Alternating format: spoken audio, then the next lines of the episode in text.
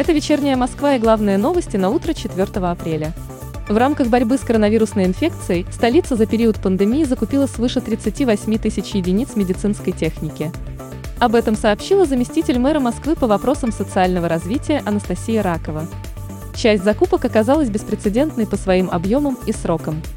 Так город приобрел свыше 3000 единиц реанимационного оборудования, в том числе аппараты ИВЛ и мониторы для контроля состояния пациентов. Центр развития карьеры инновационно-образовательного комплекса «Техноград» запускает онлайн-курс «Эмоциональный интеллект», как научиться понимать и управлять собственными эмоциями, запись на который уже открыта. Об этом сообщил глава Департамента предпринимательства и инновационного развития Москвы Алексей Фурсин.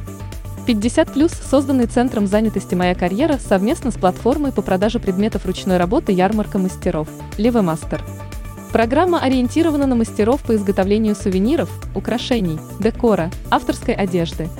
Они смогут научиться упаковывать продукт, разберутся в рекламных инструментах и узнают, как создать онлайн-магазин.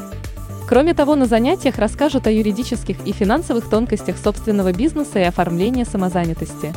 С 28 апреля по 10 мая в столице пройдут 10 бесплатных познавательных экскурсий, которые проведут гиды Московского дома национальностей.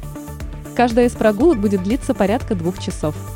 Так, 28 апреля в 13 часов ровно у выхода из подземного перехода в Александровский сад начнется экскурсия «Итальянцы в России», на которой расскажут о выдающихся архитекторах-итальянцах, ставших авторами многих столичных сооружений.